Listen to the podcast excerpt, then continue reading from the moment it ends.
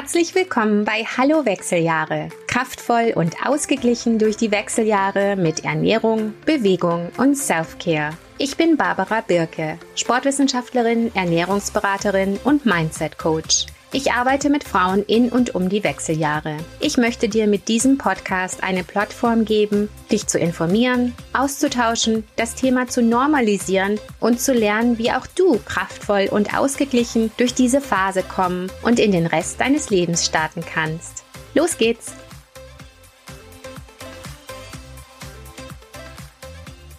Hi ihr Lieben, was wirklich schön zu berichten ist, ist, dass das Thema Wechseljahre immer mehr Aufmerksamkeit bekommt und dass wirklich Schwung in die Diskussion kommt.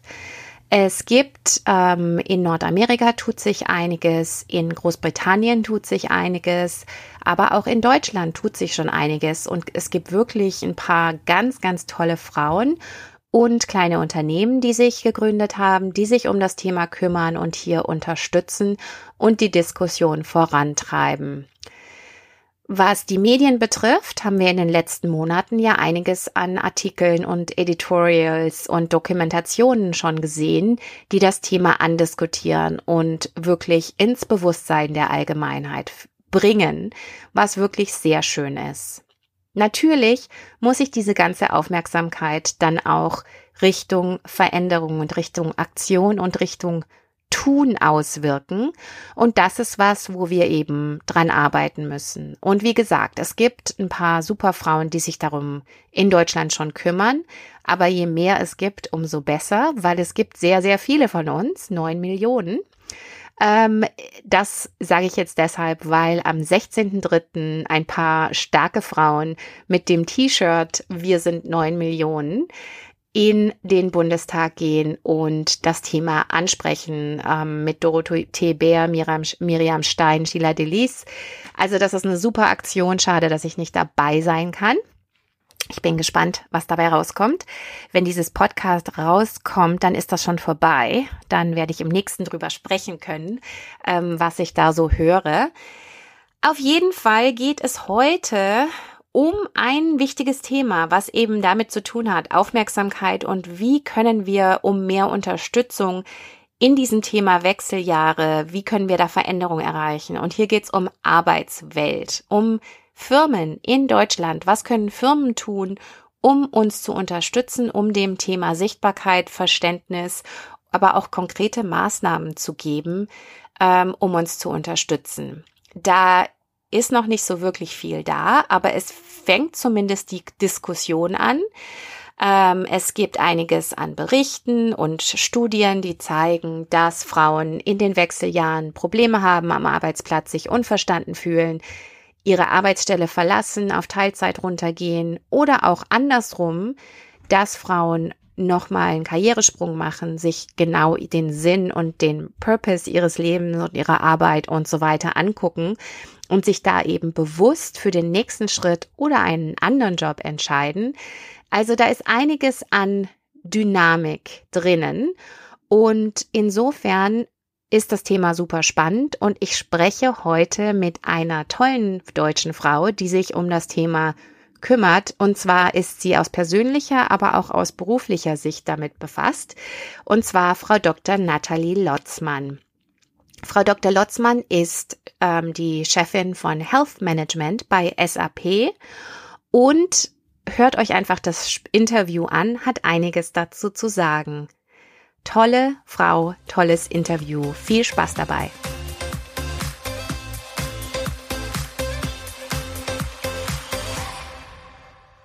Heute habe ich Frau Dr. Nathalie Lotzmann zum Interview hier. Frau Dr. Lotzmann ist Global Head of Health, Safety und Wellbeing bei SAP. Erstmal, Frau Dr. Lotzmann, ist es mir wirklich eine Ehre, Sie hier heute begrüßen zu dürfen und ich freue mich sehr auf unser Gespräch. Wir teilen ja ganz klar die Mission, die Wechseljahre aus der Tabuzone zu holen und offen drüber zu sprechen, Frauen zu unterstützen und damit die Welt zu verändern mit Aufklärung und Empowerment. Aber bevor wir jetzt reinspringen, stellen Sie sich doch bitte erstmal gern selber ein wenig vor. Ja, liebe Frau Berge, vielen Dank für die Einladung. Und es ist wirklich ein ganz wichtiges Thema. Und mir ist das Thema genauso am Herzen wie Ihnen. Und deswegen ist, glaube ich, gut, dass wir hier zusammenkommen. Hoffentlich können viele Hörerinnen und vielleicht auch Hörer, das finde ich auch immer schön, wenn Männer sich für das Thema interessieren, ein bisschen was mitnehmen, ein bisschen Ermutigung, äh, mit dem Thema offen umzugehen. Ja, zu meiner Person. Ähm, ich leite den Bereich Gesundheitsmanagement bei SAP jetzt schon eine ganz lange Zeit und habe dort aufgebaut das Thema Gesundheitsmanagement in zwei großen Säulen, also sowohl die psychische, seelische Gesundheit mit einer entsprechenden Ambulanz und die physische Gesundheit. Und mhm. so bin ich eigentlich auch zu dem Thema gekommen, dass in den im Laufe der Zeit äh, ich gesehen habe, dass immer mehr Frauen, gerade auch äh, die, äh, wir sind ja auch als Belegschaft älter geworden zusammen, die dann mit entsprechenden Wechseljahresbeschwerden kamen. Und das ist eigentlich ganz, ganz äh, spannend für mich, auch mein eigener Werdegang. Ich habe den natürlich beraten als Ärztin. Ich bin vom Hintergrund Ärztin und Betriebswirtin und habe äh, lange im Krankenhaus und Praxis gearbeitet und hatte natürlich vielfältige Erfahrungen, habe das vom medizinischen her dann immer erklärt und äh, dann entsprechende Ratschläge und Tipps gegeben. Aber es hat mich halt noch nicht selber betroffen. Und ich habe dann später, als ich betroffen war, habe ich dann erst gemerkt, was ich vorher für eine Einstellung hatte.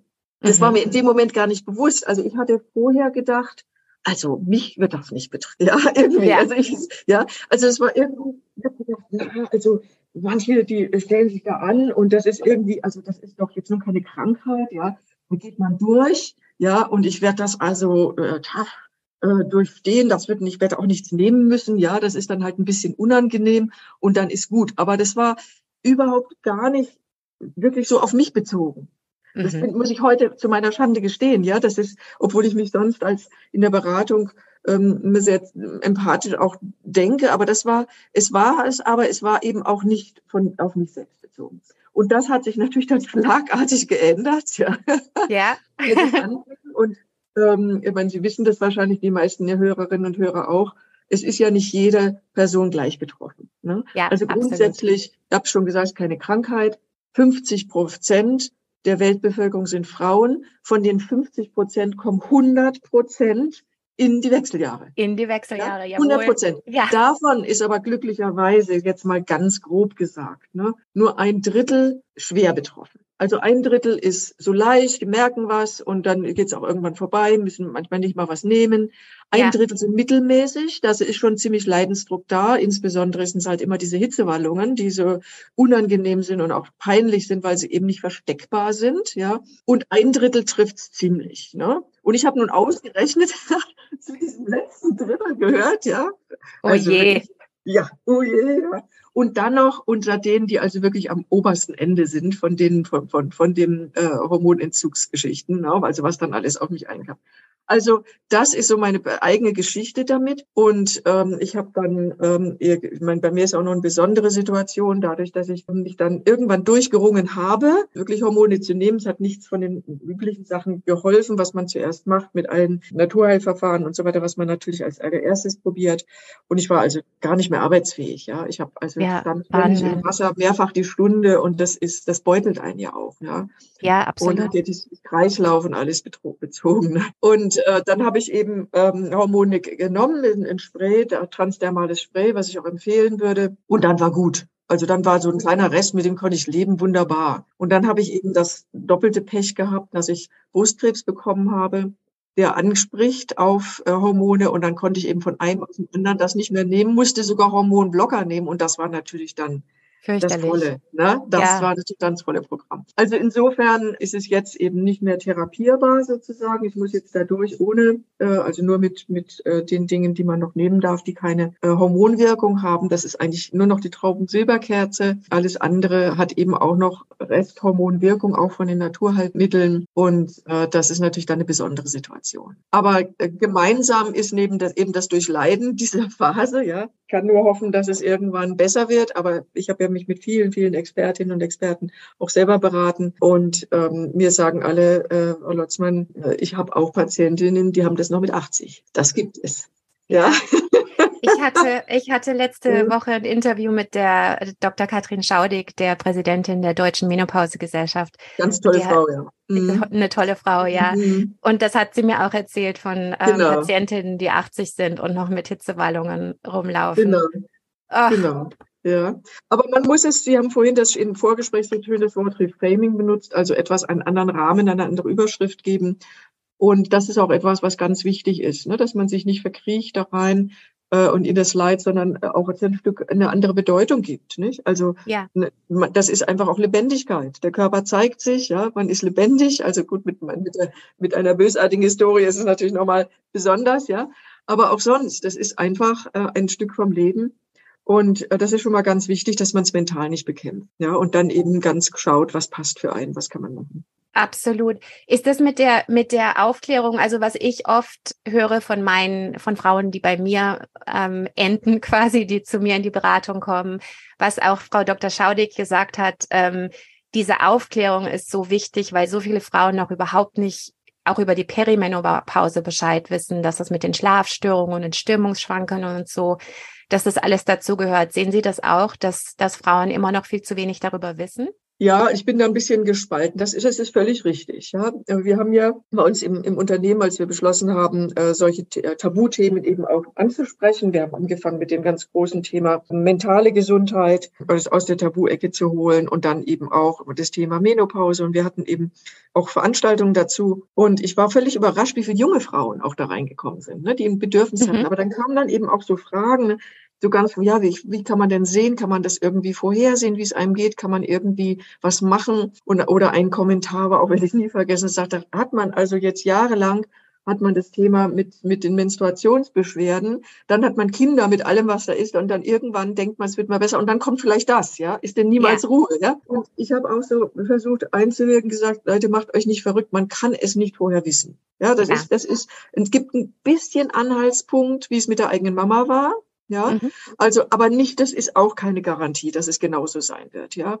Und man kann sich auch verrückt machen, weil dadurch, dass man gar nicht vorsorgen kann, ja, ist, äh, ist einfach das Wichtigste, dass man weiß, und ich finde, man sollte da auch nicht zu tief reingehen, ähm, als junge, als junge Frau, dass man einfach weiß, das kann kommen.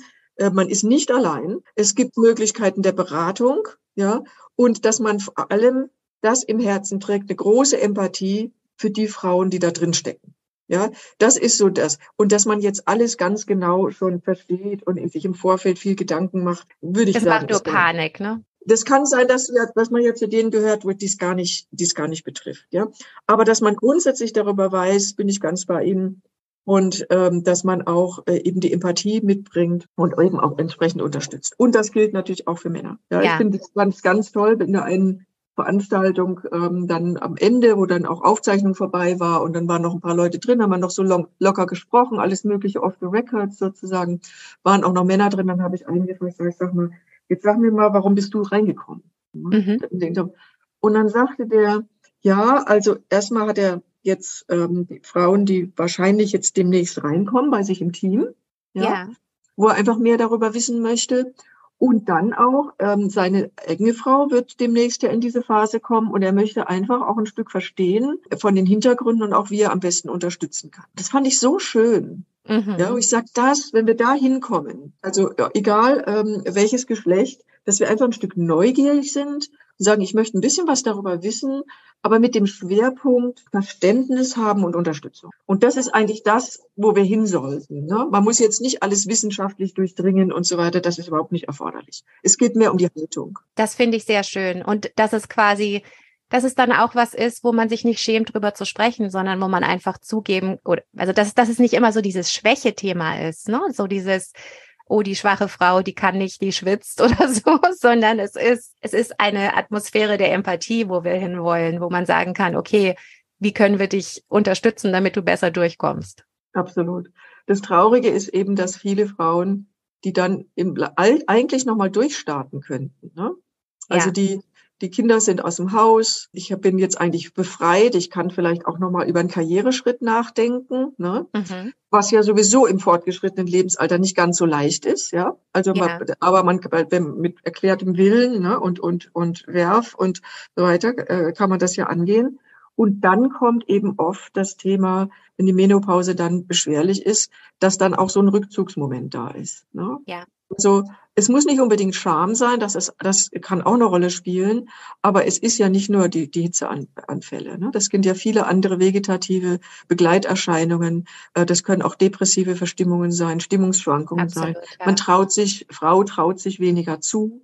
Ja. Man ist ganz froh, wenn man in Ruhe gelassen wird, wenn man mal ein bisschen unsichtbar ist.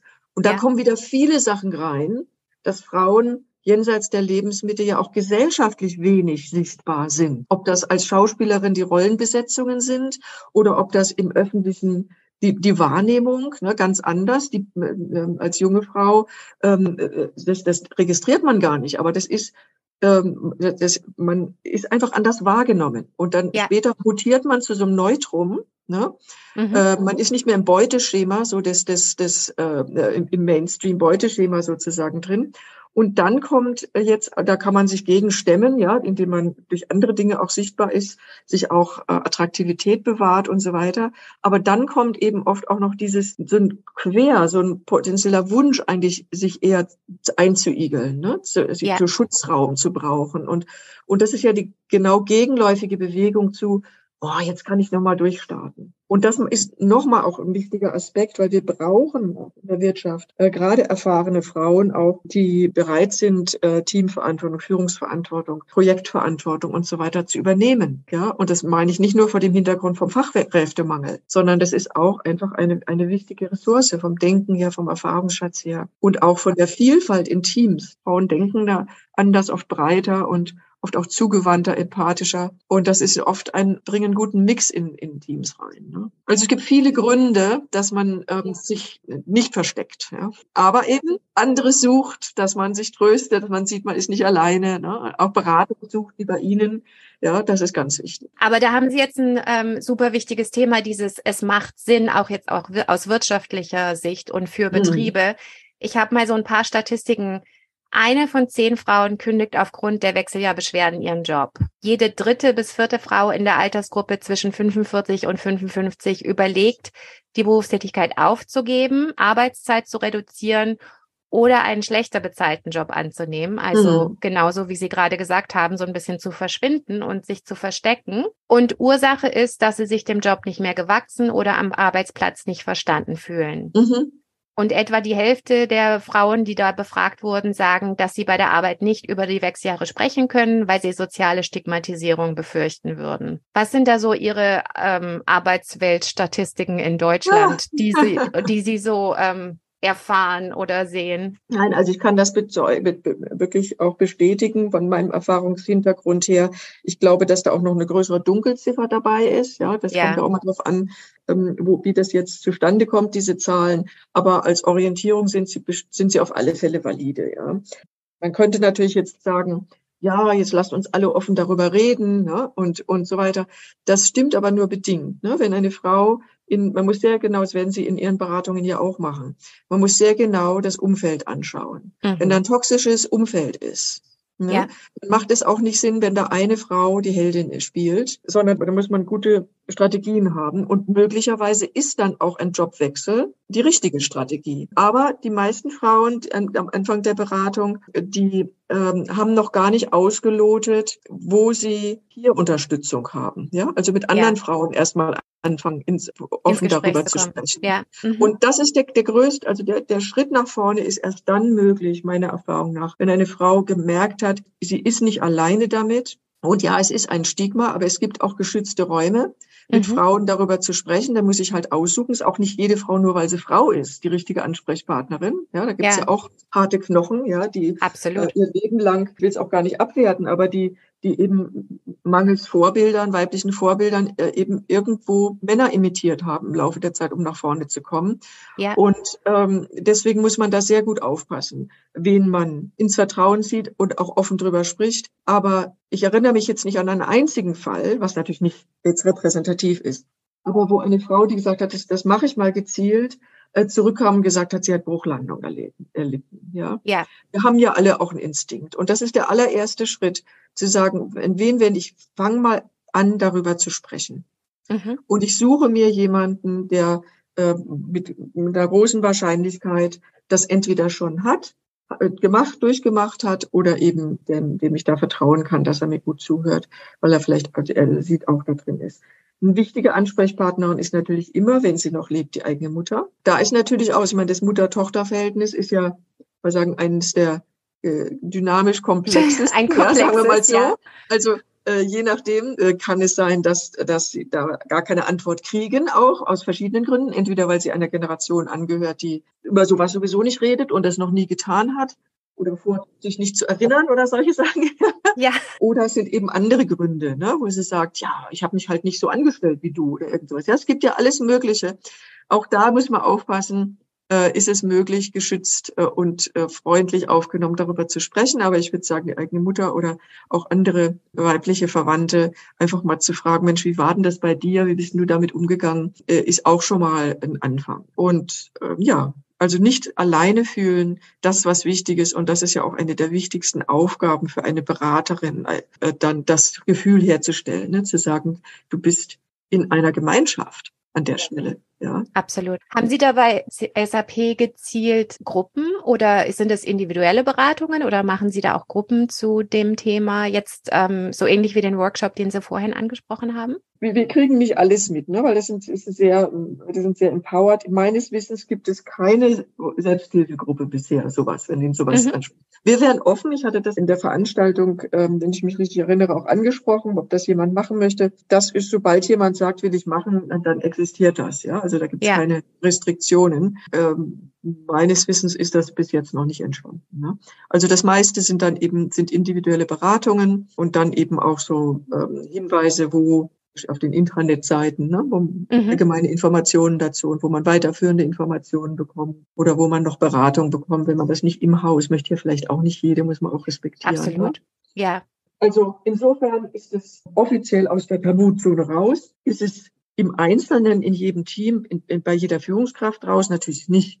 Ja, also ja. so schnell, so schnell geht es nicht. Ich würde sagen, die nee. Grundoffenheit ist da und wir profitieren dann natürlich auch in der langen Historie von einer sehr mitarbeitendenorientierten Kultur. Aber äh, in der Regel steht und fällt das jetzt, wenn man so in die Breite schaut oder auch viele kleinere Unternehmen schaut, steht und fällt das dann damit, wie auch die Repräsentanz von Frauen in der obersten Etage ist, ob die dort offen sind oder nicht. Ja. Das ist eine Reise. Ja, ja. aber es ist ein guter Anfang gemacht. Spannend war ja auch, Sie hatten es jetzt am Anfang, glaube ich, gar nicht, gar nicht erwähnt, aber das ist ja auf, mit einem Knall auf einmal auf die Agenda gekommen, ne? Durch ja. äh, in England im Parlament war das, glaube ich, gell? Ja. Mhm. Wo irgendein Abgeordneter, der hat mir dann schon fast leid getan, als ich das gehört habe der hat wohl in irgendeiner Rede zu einem ganz anderen Thema, um darzustellen, dass etwas also völlig runtergefahren und, und nicht, nicht mehr nutzbar und, und einsetzbar und, und irgendwie ist, hat er dann gesagt, das wäre ja, das wäre menopausal oder irgend sowas. Ne? Und also als, ja. Aus, als Ausdruck, ich weiß die Details nicht mehr, die Zuhörer, die es interessiert werden, das, das findet man auch in den, in den Medien noch. Und das ist natürlich das Beste, was passieren kann. Und deswegen verstehe ich auch nicht, dass man dann auf dem so einhackt, der arme Kerl. Das ist ja, der hat einfach was ausgedrückt, was in vielen Sprech einfach ist, gewesen ja. ist. Aber ja. der hat uns er hat es ausgesprochen, ne? Getan. Ja. Er hat es ausgesprochen. Ja. Hat, der hat uns einen riesen Gefallen getan, weil dadurch kam das jetzt auf die Agenda. Ja. ja, wurde gesellschaftsfähig und dann ist es ja ein großes Thema im UK geworden und ist von da dann auf dem, auf dem Kontinent äh, geschwappt und ja. hat unglaublich viel Fahrtwind gebracht. Ja? ja? Und so ist es ja oft, dass irgendwas passieren muss, damit sich die Leute meistens leider über eine Empörungswelle. Ja.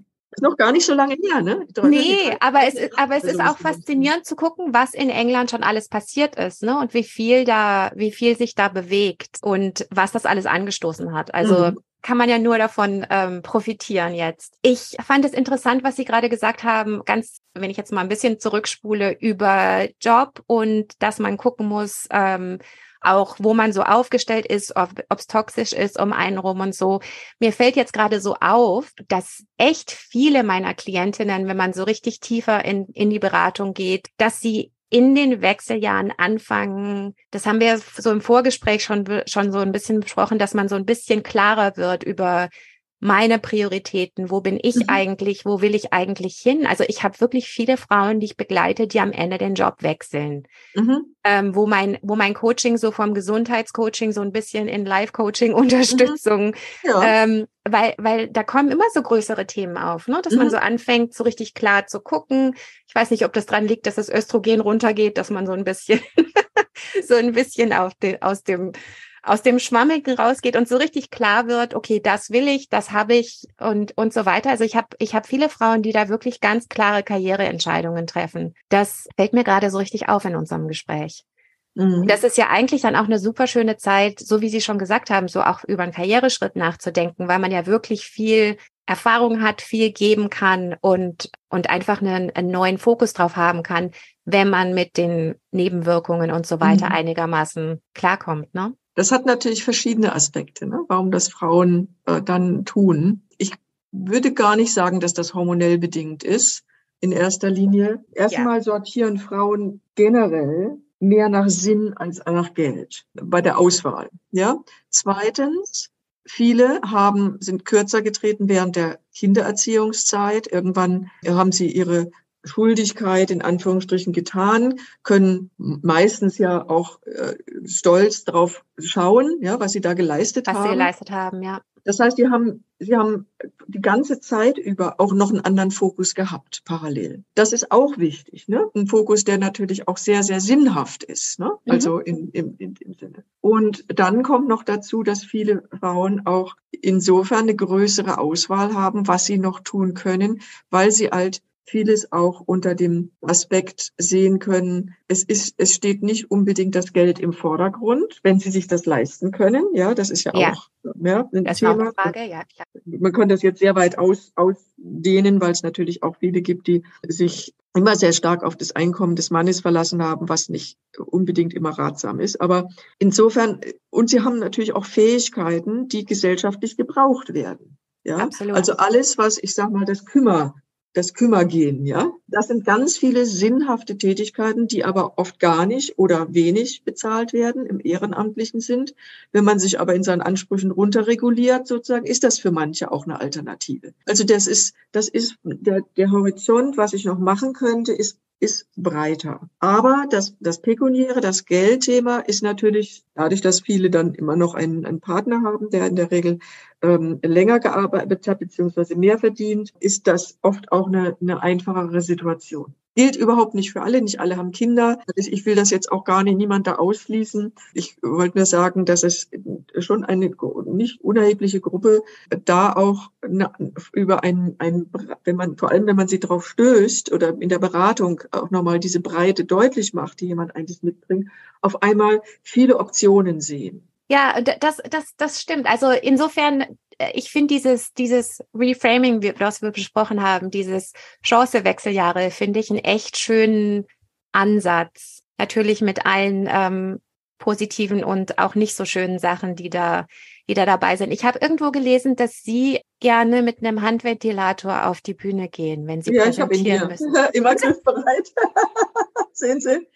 Äh, das muss ja. ich auch, ne? weil das kommt ja überfallsmäßig und das ist, es ist schon erfordert schon auch ein Stück Überwindung bis heute. Also es ist, ist ein Stück immer ein bisschen mutig, weil wenn also die Leute, die die Geschichte wissen und so weiter, ich, ich habe es ja auch öffentlich gemacht, LinkedIn-Artikel ja. geschrieben dazu. Ähm, ich erkläre das dann auch nicht weiter, will da auch gar nicht sonst drüber sprechen. Aber wenn man in einem Kontext ist, der ganz fremd ist, ist es eben auch ein bisschen befremdlich. Aber es ist eben so ein schönes Gadget. Ja, ich mache hier mal ja. Werbung dafür. Das ist von Remember. Wunderschön. Ähm, ist nicht ganz billig, gibt es in vielen Farben, ja. Und dieses Ding ähm, ist so ein Gadget, dass die meisten denken, ach, äh, die hat da irgendwie noch ein Mikro und, und macht da noch nebenbei irgendwie einen Podcast oder was weiß ich irgendwas, ja. ja. Äh, das ist ganz witzig, ne? Und das, aber wenn man dann so in der ersten Reihe, bevor man auf die Bühne geht, sitzt und rechts und links Männer sitzen und man muss dann sich auf einmal zwiebelschalenmäßig entkleiden, das ist immer, immer noch unangenehm. Also ich, ich will nicht behaupten, dass ich das mich jeweils dran gewöhnt habe im Sinne, dass ich das jetzt völlig neutral und klasse finde. Ja, es ist ein gewisses soziales Handicap, was ich persönlich erlebe, wovon ich aber wild entschlossen bin, mich überhaupt nicht kleinkriegen zu lassen dadurch. Ja, aber angenehm ist es einfach nicht. Also soweit, das habe ich noch nicht reframing-mäßig geschafft. Ja.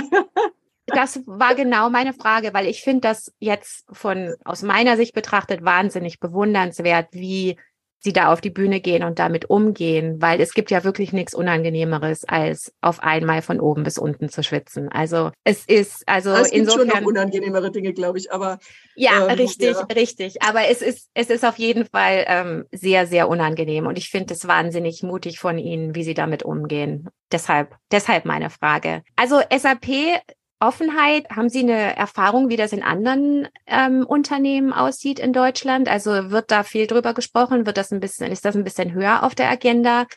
Oder ist es nach wie vor nicht sehr populär, darüber zu sprechen? Ist es also, eher Frauen es, es, ist, es ist beides ist richtig. Also es ist tatsächlich durch dadurch, dass Medien das wirklich aufgreifen, ja, ja. Mhm. aufgegriffen haben und immer wieder tun. Und zwar nicht nur in Frauenzeitschriften. Dadurch ist es natürlich ähm, überall die, an die Oberfläche gekommen, möchte ich mal sagen. Ja. Und es ist ähm, es ist dadurch äh, eben auch ein Stück gesellschaftsfähiger geworden. Das ist, ein, das ist der Zeitgeist nimmt das jetzt mit. Wie es in Firmen aussieht, hat ganz viel damit zu tun, wie engagiert dort einzelne Player. In der Regel ist es immer, ja. wenn irgendeine Veränderung da ist, hängt es immer von einzelnen Menschen ab.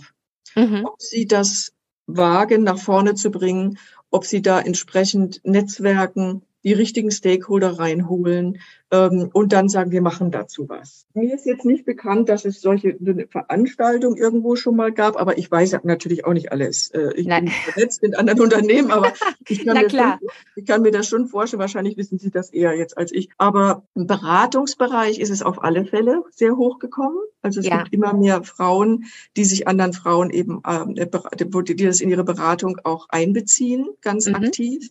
Ja. Und das muss man auch tun, auch in anderen psychologischen Beratungen. Und das ist eben auch wichtig. Das eine ist, wenn jemand das schon anbietet und sagt, ich mache speziell Beratung äh, für Frauen jenseits der Lebensmittel, so wie ich sie verstanden habe, ja, ja. dann muss ja eine Frau schon relativ weit sein, dass sie sagt, okay, ich gehe jetzt dahin, ich mache, ich berate mich. Ganz wichtig sind aber auch die viel, die, in, dass es wirklich auch in die Fläche kommt, und zwar jetzt nicht nur im, im Arbeitskontext, sondern auch im sonstigen Beratungs- und therapeutischen Kontext, dass es angesprochen wird, dass auch Ärzte und Ärztinnen das ansprechen. Also ich bin ja. fast erstaunt, wie wenig auch Frauenärzte und Frauenärztinnen das von sich aus ansprechen, thematisieren. Ähm, wie sieht's da aus? Also es ist immer reaktiv. Ja. Und ja, und das ist auch, das ist etwas, das braucht, glaube ich, noch ein bisschen. Ja? Frauen, die das einholen, einfordern oder auch eben aktiv ansprechen, aber eben auch dieses ermutigende, ja, wie sieht's denn aus? Ähm, sind Sie da schon drin? Brauchen Sie Unterstützung? Dass man es eben auch anspricht. Das kommt wieder zurück zu dem Verständnis und zu der Empathie, ne? zu diesem einfach Awareness für das Thema, ähm, wo wir ja mehr und mehr in die richtige Richtung uns bewegen, hoffe ich. Genau. Super. Also ein, ein wundervolles Gespräch. Vielen lieben Dank, Frau Dr. Lotzmann. Noch eine abschließende Frage. So, äh, was raten Sie Frauen, die betroffen sind und etwas in ihrem Unternehmen verändern wollen? Weil Sie gerade gesagt haben, es liegt oft an den Einzelnen ist es mhm. quasi einfach versuchen, sich Verbündete zu suchen und dann einfach mal gucken, wo man so hinkommt oder ganz genau. Also dass man die man kann nicht als Einzelperson jetzt eine Kultur völlig umkrempeln, das ist klar.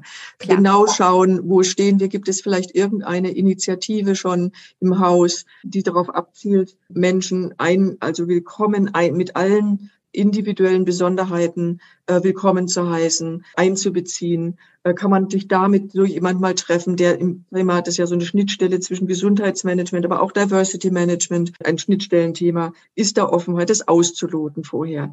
Äh, und dann zu schauen, sich auch überlegen, möchte ich mich zur Verfügung stellen, ich kann selber den Vorschlag machen, mal eine Veranstaltung zu machen oder einfach nur Frage und Antworten, ne, sich ein bisschen kundig mhm. zu machen oder jemand einzuladen ich muss mich ja gar nicht unbedingt voll in den Fokus selber stellen, wenn mir das nicht so angenehm ist, sondern ja. ich kann ja auch anregen, jemand einzuladen, ähm, der darüber was erzählt und wo dann Frauen und auch Männer Fragen stellen können. Also ob das dann in die Kultur schon passt, das muss man eben schauen. Aber mhm. wenn man es nicht wagt und nicht anspricht, ähm, dann kann man das auch nicht gewinnen. Aber ich möchte am Schluss noch ähm, eine Sache sagen, was davor natürlich ist, wichtig ist. Und das so ein bisschen den Bogen zu unserem Anfang vom Gespräch ist ganz wichtig, dass man selber in, auch aus, bereit ist, aus dieser Ecke rauszukommen und sich anderen erstmal anzuvertrauen, das ist ja schon eine Geschichte, die man damit hat. Keine sagt, ah, jetzt habe ich äh, Wechseljahrsbeschwerden, gucke ich mal bei meinem Arbeitgeber, was ich da machen kann. Ja, ja, ja richtig. das ist ja erstmal sich selber eine Einstellung finden, ne? sich, sich ja. finden und immer wieder dieses nicht allein, ja, du bist nicht allein. Und das ist etwas, sich da zu suchen, dieses Gefühl auch zu merken, ich bin da in einer ähm, in gewisser Weise Leidensgemeinschaft, aber eben auch äh, äh, von einer vorausschauende Gemeinschaft, ja, die sich gegenseitig unterstützt. Das zu suchen und dann ist der nächste Schritt erst zu gucken, da wo ich arbeite oder in dem Kontext, wo ich bin, mich bewege, kann ich da was beitragen und entsprechend aufsetzen auf etwas, was in der Kultur schon schon begonnen hat. Ne? Also das ist in der Regel erfolgsversprechend, sagen wir mal so. Wundervoll, das ist ein perfektes Schlusswort. Vielen lieben Dank für Ihre Zeit und ähm, alles Liebe für Sie. Gern, danke. Ihnen auch, Frau Berge. Und schön und viel Erfolg Ihnen und allen Frauen, die sich an Sie wenden und alle, die hier zugehört haben. Lasst euch nicht unterkriegen. genau, das ist ein super Schlusswort. Danke. Also, um das nochmal zusammenzufassen, wenn du in den Wechseljahren bist, wenn du Unterstützung aber am Arbeitsplatz brauchst, der erste Schritt, den Frau Dr. Lotzmann empfiehlt, ist, dass du dir Verbündete suchst, dass du dir andere Frauen oder Menschen, die dich verstehen, suchst und ähm, mit denen darüber sprichst. Zweitens, dass du schaust, wie es in deine Unternehmenskultur reinpasst, ob es eventuell schon existierende Angebote wie individuelle Beratungen gibt, die du wahrnehmen kannst und ob es Sinn macht, da dann drauf aufzubauen und vielleicht äh, mal zu schauen, ob du jemanden einladen kannst, einen Talk zu dem Thema zu geben oder ähnliches oder das anregen kannst bei deinem Health Management ähm, oder deiner HR-Abteilung. Eben Aktion, wenn möglich. Selbst kleine Schritte, Schritte machen schon riesen Unterschied und ähm, das hat dann eben Auswirkungen für dich, aber eben auch andere Frauen in deiner Firma und die Frauen, die noch kommen werden und noch in die Wechseljahre kommen. Und es sind viele und ähm, daher macht es auf jeden Fall Sinn. Andersrum aber natürlich auch, wenn es um dich rum eher toxisch ist, pass auf dich auf und ähm, schau erstmal auf dich und dass es dir gut geht und such dir anderswo Hilfe. Das Thema ist super spannend. Hier in Kanada und in den USA habe ich schon ein paar Talks gehalten bei verschiedenen Unternehmen, einfach um Aufmerksamkeit, Bewusstsein zu schaffen. Und habe jetzt auch schon mit Workshops angefangen in Unternehmen, wo tatsächlich Bedarf ist, beziehungsweise der Bedarf ähm, gesehen wird und ähm, wo die Frauen gezielt unterstützt werden sollen. Ich bin im Moment auch mit zwei deutschen Unternehmen im Gespräch. Insofern, es bewegt sich was. Langsam, aber sicher. Und wenn du selber hier in einer Situation brauchst, wo du Hilfe brauchst, einfach mal brainstormen willst, wie du das angehen kannst, dann melde dich gerne, schreib mir einfach eine DM und ich unterstütze dich gern, zumindest in der Diskussion. Ich hoffe, das Interview hat euch heute was gebracht. Ich fand es wahnsinnig spannend und lasst uns hier im Gespräch bleiben, weil da gibt's auf jeden Fall ähm, sehr viel Platz nach oben, wie wir die Situation in Deutschland, in ähm, Firmen um uns rum verbessern können für Frauen in den Wechseljahren. Und lasst uns gemeinsam das Thema angehen. Dafür sind wir ja hier. Schön, dass du dabei warst. Bitte teile doch diesen Podcast mit deinen Freundinnen, Kolleginnen und wer auch sonst immer davon benefiten könnte. Es hilft uns und es hilft den Frauen und insofern teile bitte immer gerne. Mach einfach einen Screenshot und teile in deinen Stories und verlinke auch gern zu meinem Podcast. Und äh, Bewertungen auf Apple Podcasts, Spotify und Sternchen helfen auch mit dem Algorithmus. Vielen Dank dafür. Wir hören uns in zwei Wochen. Bis dahin, liebe Grüße.